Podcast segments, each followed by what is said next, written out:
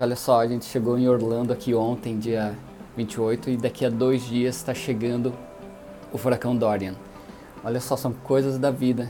E é até interessante porque o nosso voo foi antecipado um dia. Então, de repente, a gente poderia ter outras consequências durante o voo, né? Talvez não tão legais, não tão bacanas. Então, vale super a pena a gente acreditar que nada é por acaso. Inclusive, essa questão do furacão que vai chegar daqui a dois dias, vai chegar a previsão aqui para Orlando domingo, hoje é sexta-feira. É, o pessoal aqui está muito tranquilo, o pessoal aqui da, da região está bem tranquilo. Diz que o impacto maior vai ser na costa. Só que a questão que eu quero falar hoje é o seguinte: o quão frágil nós somos. Entende? A gente não controla furacão, a gente não controla tempestades, a gente não controla os efeitos da natureza. E isso me faz refletir muito assim, ó, na na fragilidade do ser humano.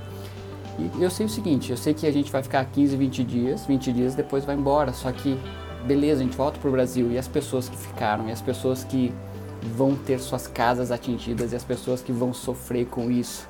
Entende? É uma coisa que mexe com a gente.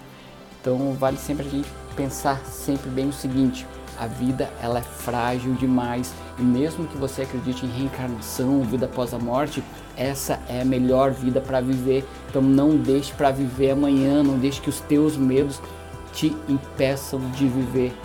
Essa é a sacada do olho do furacão. Não deixa que o teu medo te impeça de viver e seguir a vida dos teus sonhos. Valeu, a gente vai se falando.